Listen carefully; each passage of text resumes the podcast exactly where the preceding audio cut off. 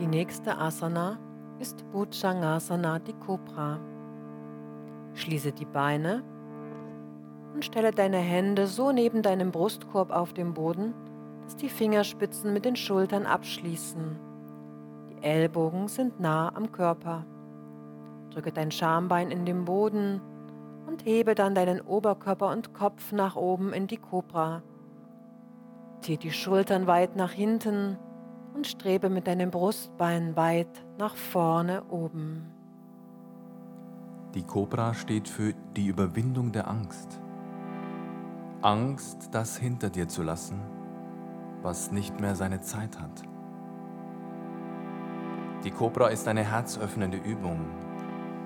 Mit offenem Herzen kannst du jeder Herausforderung begegnen und über dich selbst hinauswachsen.